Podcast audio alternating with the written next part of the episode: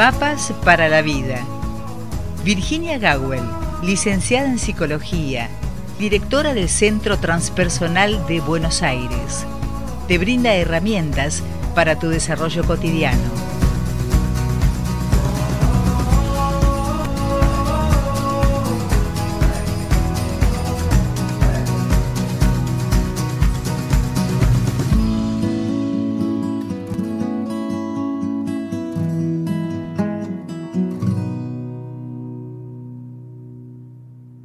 Buen día, Virginia. Buen día, Rosita.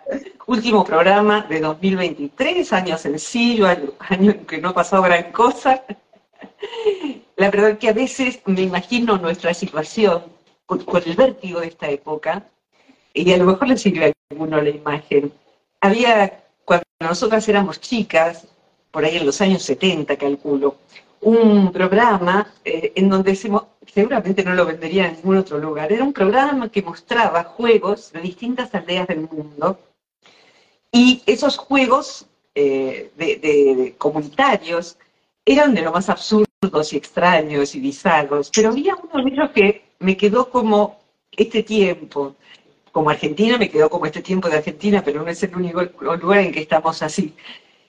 eran barriles donde varones, que es el tema de hoy, ah. donde varones ah. tenían que caminar sobre barriles llenos de aceite sobre aceite, sin caerse. Y el reto ah. era cuánto tardaba cada uno en no caerse, en caerse, digamos. El que más tardara, porque finalmente caería o no, ese era el ganador.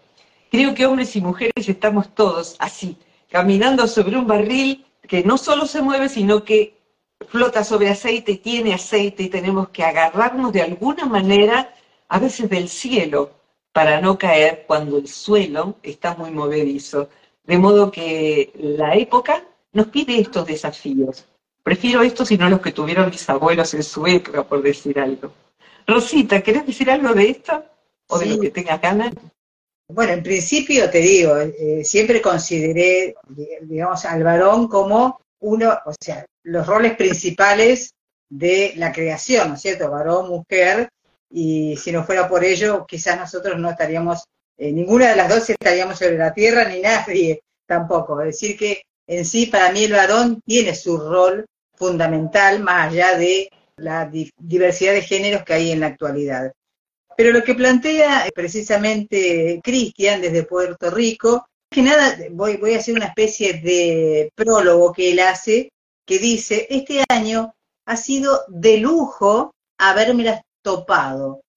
Me han acompañado y he aprendido mucho con sus programas. Eso lo hago como una especie de prólogo de, o de introducción, mejor dicho, de Cristian. Entonces, él lo que plantea es lo siguiente. Me gustaría escucharles hablar sobre masculinidad. ¿Qué papel tiene el hombre y su energía masculina en este mundo tan complejo? Les saluda Cristian desde Costa Rica con un abrazo. Cristian, gracias por, plantear el tema desde tu condición de ser un cristian. Creo que había como dos maneras de, encarar el tema y creo que nunca hemos hablado de esto tan fundamental. Y sí, por supuesto, está lo biológico, desde lo cual existe cualquier eh, entidad biológica eh, que, no sea una meba o un parabecio.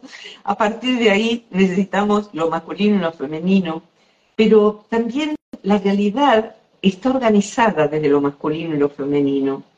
De modo que había dos maneras de considerar esto. Uno sería el varón varón como tal, el hombre y la mujer de nuestros tiempos, incluyendo en ello que esto es independiente de la eh, elección de género que eligiesen, que, que seleccionasen para generar pareja, por quienes se sintiesen atraídos. O sea que hoy en día está abierto el amor hacia, de pareja hacia distintas posibilidades y mucho más que esto que estoy diciendo, pero no voy a poder abarcar eso, ni siquiera tengo los conocimientos apropiados para abarcarlo.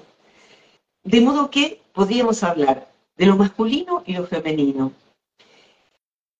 Quiero contar como prólogo, Cristian, y a todos quienes, quienes están formando parte de esta columna, quienes se van sumando y quienes me escuchen en diferido, como prólogo querría decir que abrevo mucho la mirada de Carl Jung cuando él describe lo masculino y lo femenino como arquetipos. El ánima es el arquetipo de lo femenino y el ánimo es el arquetipo de lo masculino. Y ese, en el esquema tradicional, digamos, si se puede llamar así, una mujer eligiendo un varón y un varón eligiendo una mujer para constituir una pareja, lo que sucede es, dice Jung, que la mujer proyecta sus modelos de varón en ese que aparece, e irremediablemente el varón proyecta desde su inconsciente, no es algo consciente, los modelos de mujer que están innatos en él, más las experiencias de mujer, inclusive su madre, lo femenino, que fue quedando como registro en ese varón. Esto quiere decir que cuando nos encontramos con un varón, sea para generar o no una pareja, o cuando un varón se encuentra con una mujer, hay algo que nos preexiste. Es decir, que no hay de ninguna manera la percepción de una realidad hay la percepción de una realidad que ingresa, como la cámara del celular, recién cuando empezó, como es natural, la cámara estaba enfocando a la pared en tu caso. Estabas filmando la pared, entonces la pusiste en modo selfie. Entonces, en, modo selfie, digamos que eh, lo que yo hago es dejarme ser vista. Pero cuando estoy filmando al otro, estoy proyectándole cosas al otro. No estoy meramente tomando quién el otro es. Y el otro, olvídense de que esté captando quién soy yo, ni siquiera intuitivamente. No va a poder evitar sino proyectar prejuicios que algunos son viscerales, algunos tienen que ver con nuestros ancestros, por supuesto con nuestra época, con nuestra crianza, y también con cosas que nos constituyen, por lo menos desde el momento de nacer. O sea que miramos un poco Marte, Venus. Eh, Jung era un estudioso de la astrología, por eso a mí me interesó estudiarlo en su momento. O sea que a mí me parecía algo sin sentido, pero me pareció decente estudiarla para decir que gente inteligente que estudiaba eso estaba estudiando algo sin sentido y encontré sentido, encontré sentido. Entonces, ese hombre, esa mujer están dentro nuestro. Y a partir de esto, y sabiendo que nos íbamos a encontrar en, en, derredor de tu pregunta, Cristian, y de quienes nos, nos, convocamos en la columna, recordé muchas etapas de mi vida o momentos de mi vida en donde yo encarné mi ánimos, inclusive estando en pareja con hombres muy masculinos, pero que no lograban, por ejemplo, abastecer que se supone que era un rol más masculino, salir y abastecer. O sea que yo salía y abastecía. En este momento es distinto. Calculen que estamos, eh, están ustedes en presencia de dos mujeres de 60 y un poco. ¿eh? Yo tengo 62 y Rosita casi. Ahí estamos. Somos como hermanas mellizas. Claro, ahí estamos. O sea, el hombre proveedor trayendo desde la casa y yo teniendo que ejercer mi masculinidad, pero donde más sentí ejercer mi masculinidad no fue tanto en el rol proveedor, sino, por ejemplo, en tener que defenderme a mí, a falta de un papá que me defendiera, a falta de una pareja que luego me defendiera. Y ahí sería algo así como una obra de teatro que se llamaba Yo soy mi propio marido. En algunos momentos de cualquier edad, de los 15 años, yo fui mi propio papá, o yo fui mi propio marido, mi propio novio. He tenido y he sentido la masculinidad resolviendo en mí, marcialmente en mí. Eh, y eso tiene que ver con arquetipos que uno encarna. Pero también fui, por supuesto, arremetida por las distorsiones de la realidad que cometí por poner lo que en mi interior está grabado como lo que es un hombre afuera y que afuera había otra cosa, era otra cosa la que había. ¿Y qué demostró que era otra cosa? La realidad. La realidad demostró que esa persona era distinta y que su manera de encarnar, en este caso la masculinidad, era distinta de lo que yo buscaba en un varón. ¿Me explico? Así que, así de complejo es entonces. Resumiendo, dentro nuestro está el yin y el yang, dice el Tao, ¿no? El taoísmo. El Tao está compuesto, si se puede decir así, de dos, dos aspectos complementarios y opuestos, el yin y el yang. Y los dos estos opuestos y complementarios, cada uno tiene, en algún momento tenía aquí un simbolito de yin cada uno es como un pescadito que tiene un ojito del color opuesto.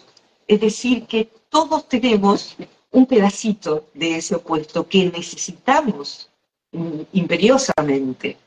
Así que, Cristian, es un tema más difícil que nunca. Redondea esta parte, que es una más que una digresión, es una disgregación de cosas sueltas, que les prometo, espero poder juntarlas enseguida. Se me ocurrió pedirle, les cuento a todos, que a mí me gusta mucho el tema de la inteligencia artificial para eh, aplicada al conocimiento. Estoy investigando ese tema y dentro de eso, atrás tenemos dos, dos varones jugando, dos niños jugando. Dentro de lo que es eso eh, de, ver la inteligencia artificial, digo, a ver qué dice, a ver qué dice esta, esta inteligencia artificial que yo utilizo, que no es chat GPT, es otra inteligencia, que me expliques eh, de manera culta, interesante, en qué se destaca el rol de lo masculino para enriquecer esta época y qué desafíos atraviesa un varón, Cristian. Tengo que decir que encontré el conjunto de ideas trilladas más grande que yo podría haber imaginado. Le pedí un poema, que buscara un poema. Compuso un poema tan espantoso que yo digo, no puede ser tan estúpida la inteligencia artificial, porque yo sé que la pregunta está bien hecha. Pero ni la inteligencia artificial logró reunir información fresca sobre este tema de un modo congruente. Así que vamos a tratar de hacerlo entre las dos, Rosita. Eh, así que enseguida querría ir hacia qué dolores, yo querría hablar de qué dolores enfrenta Cristian un varón en su época, en esta época. Qué dolores yo veo en varones amigos, en varones que quiero mucho, que son lúcidos, que son íntegras personas, que les duele y de lo cual se habla poco, Rosita, porque las mujeres y nuestras problemáticas que defiendo y he padecido en todo lo que defiendo, tenemos nuestros espacios donde hacernos oír. De hecho, los espacios donde eso se escucha, hay muchas más mujeres que varones. Pero y el varón sensible y el varón que es una pregunta como la de Cristian, estás en problemas, Cristian, pero estás en problemas venturosos. Rosita, ¿querés ayudarme con algo? Sí, mi pregunta sería la siguiente. ¿Vos pensás que en general el varón masculino escapa la generalidad de la hegemonía masculina, eso por un lado. Y en segundo lugar, te podría decir que concibo al hombre que tiene una mitad de su propia personalidad que es justamente hegemónico y que cree que tiene toda la fortaleza del mundo para poder sobrellevar absolutamente todas las situaciones, incluyendo, por supuesto, todos los compromisos, compromisos de familia, trabajo, etcétera. Y por el otro lado está la parte sensible que a lo mejor no admiten, que es el qué hacer cuando se sienten solos o cuando se quedan solos. Ahí no tienen la capacidad de resolver como quizás lo pueda hacer una mujer de una manera más práctica. Sí, sí, es muy interesante. La palabra hegemónico eh, eh, importa mucho. Mientras nos miro, veo ahí jugar a, Tashi y Yude. Son dos masculinos, como dice la policía. Durante muchos años en esta casa estuvieron Tao y Dana. Eh, mm. Dana era una niña, por supuesto, una niña perra. Y fueron 13 años de estar juntos. Y para mí fue muy desafiante. Me costaba eh, encontrar armonía en la manera de ser, curiosamente, de la mujer de la dupla.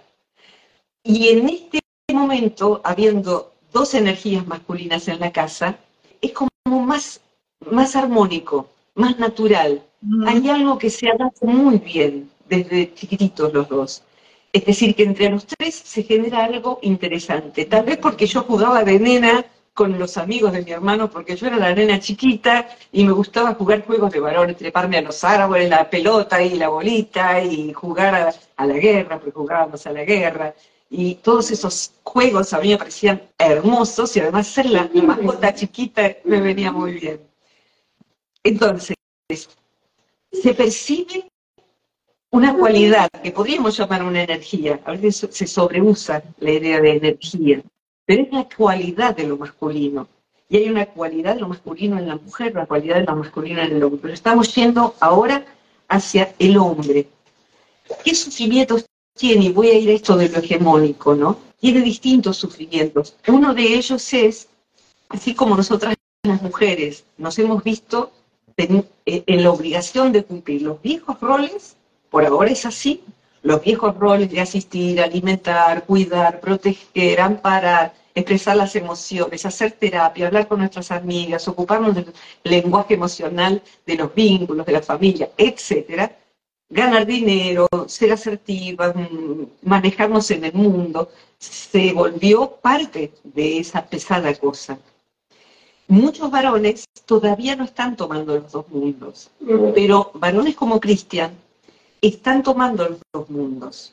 ¿Qué quiero decir con tomar los dos mundos? Tomar los dos mundos sería un varón que quizás se mueve en el mundo, trata de cumplir los roles que se esperaban del varón, pero no se queda en la estructura hegemónica que se va empezando lentamente a deshacer del varón que considera incapaz a una mujer, inferior a una mujer, del varón que adhiere al machismo, del varón que adhiere al machismo sin darse cuenta, sin darse cuenta, con total inocencia.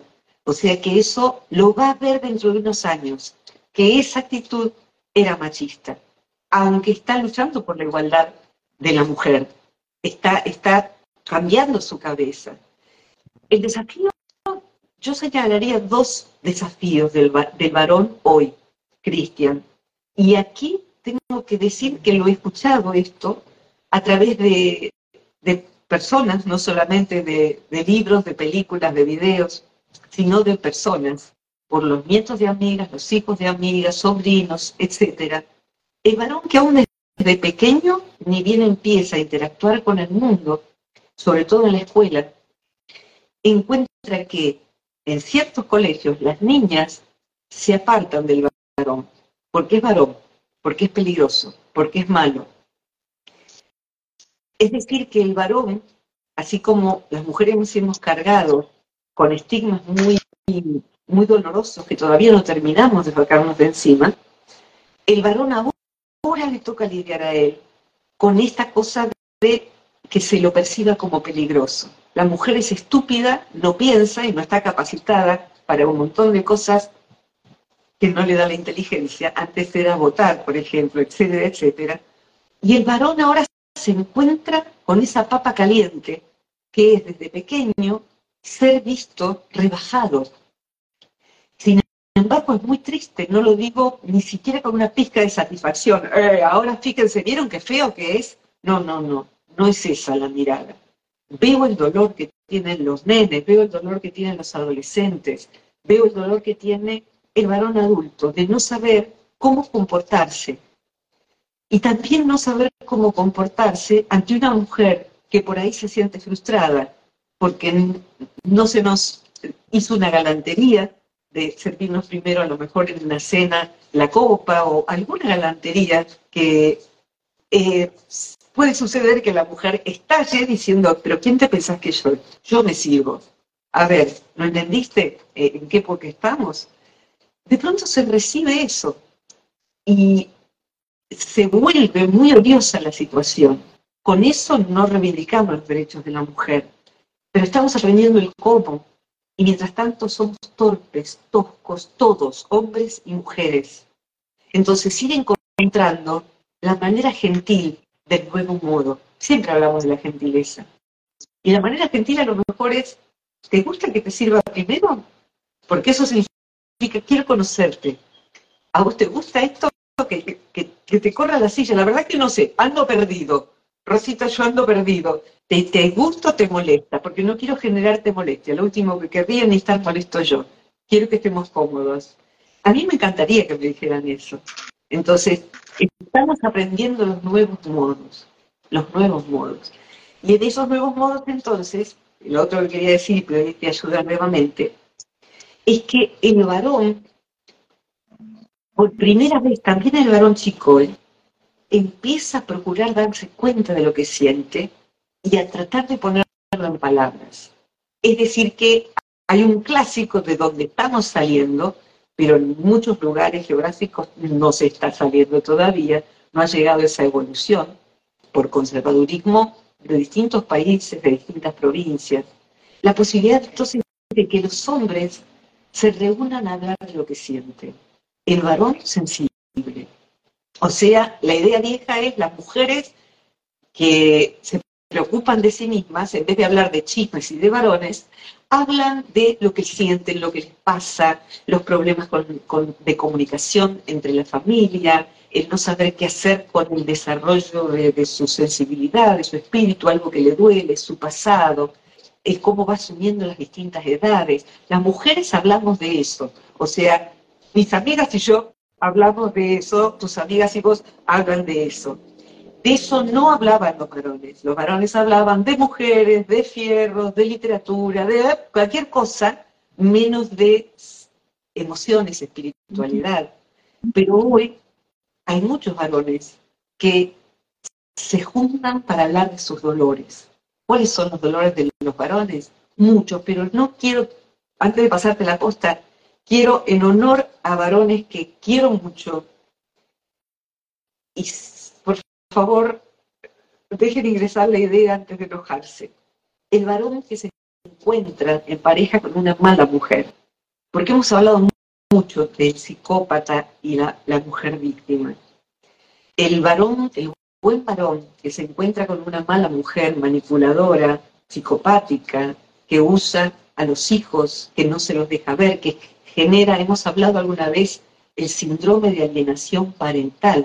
Si alguna vez quieren buscar sobre eso porque les interesa esto que estoy diciendo. Síndrome de alienación parental.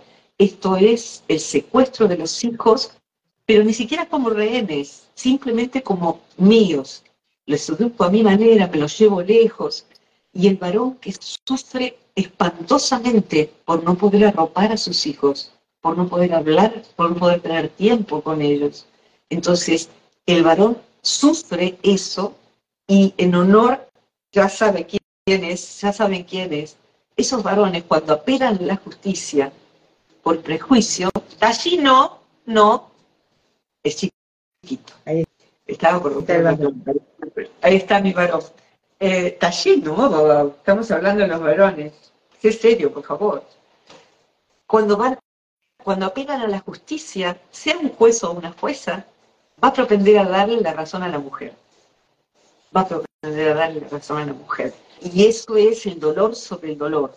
Y he escuchado historias desgarradoras sobre esto. Entonces, eh, necesitamos saber que eso está, que el varón está sufriendo por empezar a hablar de su mundo emocional, por no saber cómo ubicarse ante la mujer y porque en relación a su posición en el mundo, eh, con frecuencia recibe estos prejuicios profundamente injuriantes sobre su dignidad y su persona. No nos alcanza el tiempo para todo esto, pero quisiera hacer foco aquí, Cristian, y gracias por tu pregunta. Rosita. Sí, vos recién hablaste acerca de eh, los sentimientos de los varones y que por ahí ellos no tienen la misma capacidad, quizás, quizás digo, de hablar de sus eh, propias emociones. Entonces, yo pienso esto, hay como una confusión, ¿y por qué? ¿Acaso la figura masculina está estereotipada y se encasilla en él por temor al juicio de los demás? Te diría que esa descripción valdría para varones, mujeres y quienes se encuentren en toda la gama intermedia. Todos estamos limitados, acuciados y acosados por esa espada de Damocles. Y estamos, nacimos en esta época, diría, para generar otra manera de concebir qué es un varón, qué es una mujer, qué es una pareja, qué es lo que no es binario, cómo funciona la realidad. Y para mí, pensé también en mis amigos varones, no todos una elección heterosexual, sin embargo los que no la tienen tienen algo que yo eh, recibo y necesito de su pensar masculino. Hay un, pensamiento masculino. Y yo pregunto, a ver, ¿cómo ves vos esto? Y en general me trae un punto de vista que ninguna de mis amigas me lo dio. Y eso me encanta, me encanta porque voy, aprendiendo, eh, porque está constituido distinto el cerebro, está constituido distinto el, el bagaje de condicionamientos que tienen. Entonces, nos vemos en la posibilidad de estar juntos y darnos recíprocamente algo que necesitamos pararnos frente al otro como persona. Si lo exploro como persona, depongo por un rato mis prejuicios. Ah, es un tipo, es un varón, ah, cosa de niña. Y ante eso me voy dando cuenta de que puedo enriquecerme muchísimo más. Y si el varón consigue a la mujer como una persona, porque sucede que lo somos, va a encontrar mucha riqueza y va a encontrar, sin desmerecerse a sí mismo, la posibilidad de decir, sí, Rosita, me pasa esto. ¿Cómo lo verías vos como mujer? Si podés diferenciar mujer de persona. A mí me gustaría que vos me digas como mujer, ¿cómo ves esto? La otra vez me encontré con algo que a lo mejor muchos escucharon, pero si no lo escucharon, vale la pena. Es una, breve historia. Un hijo, un niño, viaja con su padre en el accidente, en un coche, el coche se accidenta, el niño tiene severos traumatismos de cráneo, el padre muere. Lo internan en un hospital rápidamente es cuestión de tiempo, necesita una intervención urgentemente y hay solamente una eminencia que puede salvar la vida de ese niño. Pero está, tiene que tomar un avión y venir en una hora y media, dos horas, antes no va a llegar. Se llama a la eminencia, se le explica la situación, es un niño de, ocho años, le dan la identidad porque la solicita y esa persona dice, voy a y rápidamente, porque es mi hijo.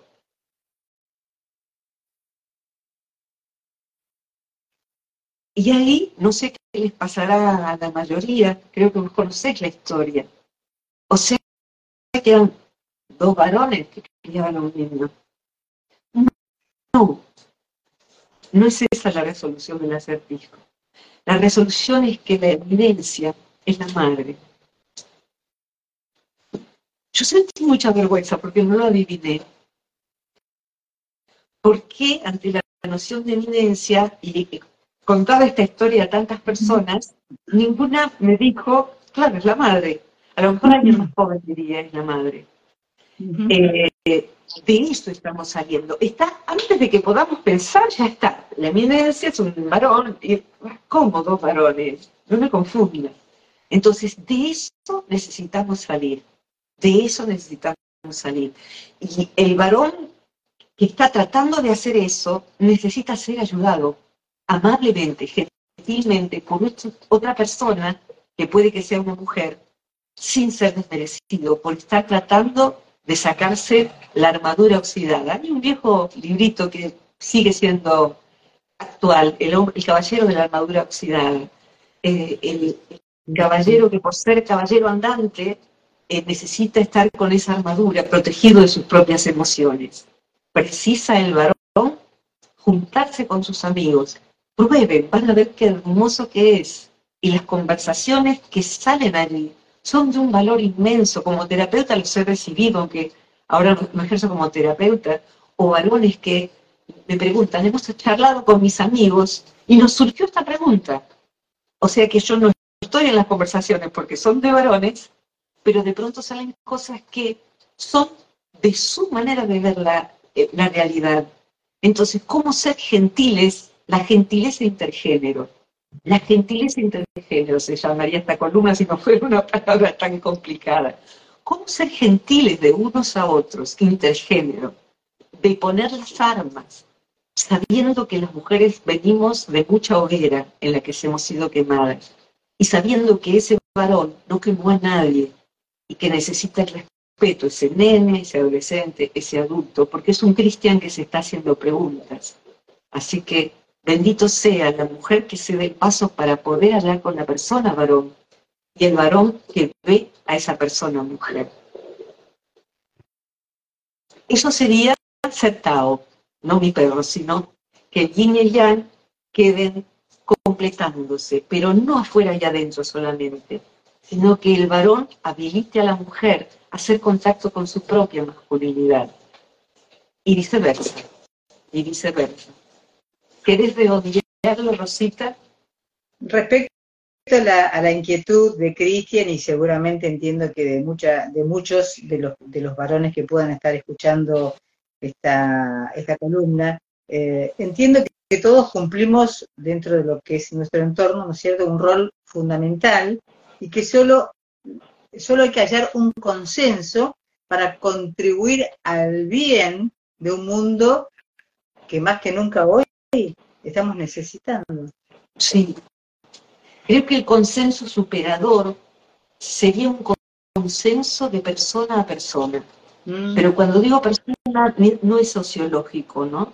Sino, no. me quiero dar a entender, eh, vos ya lo sabes, pero por ahí para quienes recién se asoman a esta manera de ver la psicología, una persona, inclusive una persona no humana, es una porción del todo que viene a vivir la experiencia en esta tierra bajo esa, ese psiquismo, ese formato, esas habilidades que yo no tengo y esas limitaciones que ellos tienen y yo no. Y si podemos concebir eso, eso está como previo a la condición de varón y mujer e inclusive de humano. Ahí hay una porción de lo divino, del todo, del cosmos, de lo que quiera cada uno comprender, que viene a vivir la experiencia humana. Entonces, me puedo asomar hacia la otra persona para escucharla, para preguntarle y permitir que me pregunte y darme a entender. Y acá hay algo que lo ha complicado todo, Rosita. Y acá abarco todas las posibilidades genéricas si hablamos de pareja, sobre todo en la pareja. El valor de la seducción. El valor de la seducción la seducción me va a complicarlo todo. La seducción es más o menos como se hace en, un, cierto tipo de maquillaje, en donde se procura dibujar en, el varón o en la mujer los ojos de tal manera que parezcan más grandes y disimular supuestos defectos que a lo mejor son hermosuras de ese rostro, pero te escondo algo y te resalto algo para que no veas a cara lavada quién soy en el sentido metafórico. Y eso va haciendo que uno imposte su manera de ser.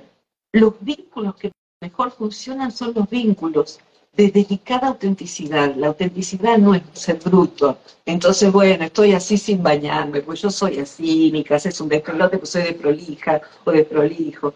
No, te cuido, te doy mi mejor versión, pero sin venderte lo que no soy.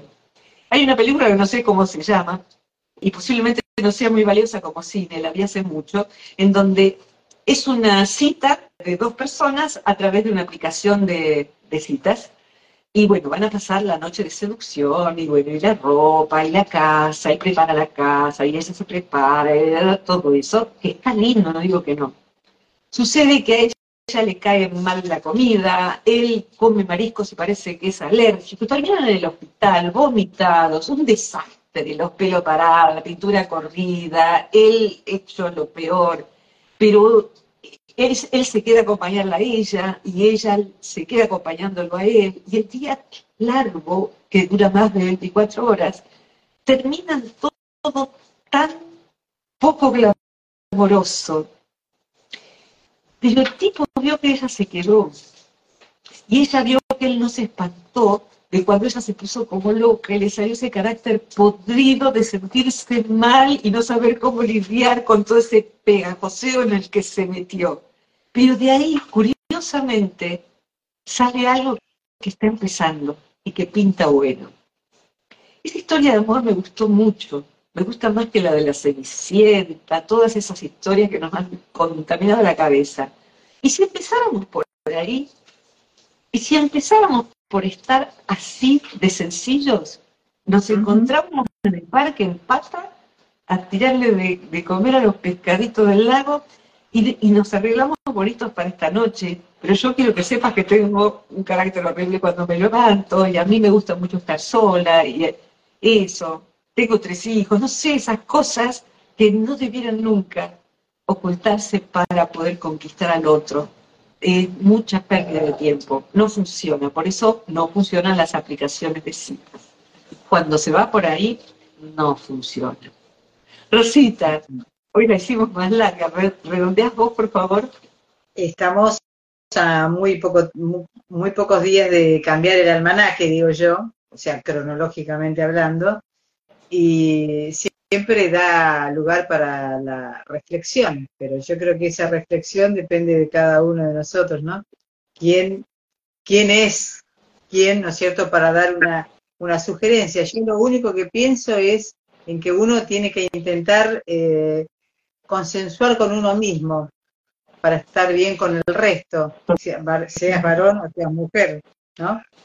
Y lo interesante sería que en ese consenso que uno, o autoconsenso que uno logra, eh, sea siempre pensando en el bienestar eh, propio y el de todos. Y sería muy gratificante el próximo año, en lugar de estar eh, contrariando eh, contra todo lo que se decide, uno colabore con lo que se decide. Ay, sí, ay, sí, y diría que sí, el consenso de pareja es una mutua colaboración, más allá de los disensos, si vamos a formar algo juntos, una familia, una pareja, se, busca la colaboración.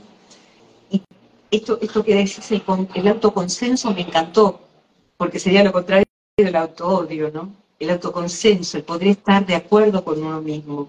Ese estar de acuerdo con uno mismo es que eh, uno está, está capacitado para pensar por sí mismo y estar solo. Y por ende puede abrirse sin temor a perder y sin temor a que se entrometan el otro en nuestra vida, nos haga cambiar de pensamiento.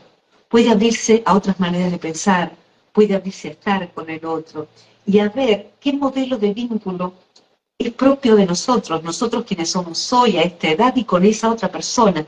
Entonces, hay tantos modelos de vínculos que funcionan. Y, en relación a vos, Cristian, gracias por la pregunta, gracias por estar aquí, gracias por participarnos de tu vida afectiva. Ojalá que eh, algo de todo esto, que ha sido variopinto en el día de hoy, sirva, le sirva a cada uno de nuestros escuchantes de alguna manera y si alguien quiere hacer algún aporte, yo propongo que esta sea como la columna, es la columna final de este año 2023. Que trabajemos juntos, que hagamos aquí debajo y debajo en Instagram y debajo de, ahora estamos en TikTok también, y debajo de YouTube, que pongan vuestra propia manera de ir generando la comprensión de este asunto. ¿Qué descubrieron? ¿Qué les sirvió? ¿Qué les sirvió?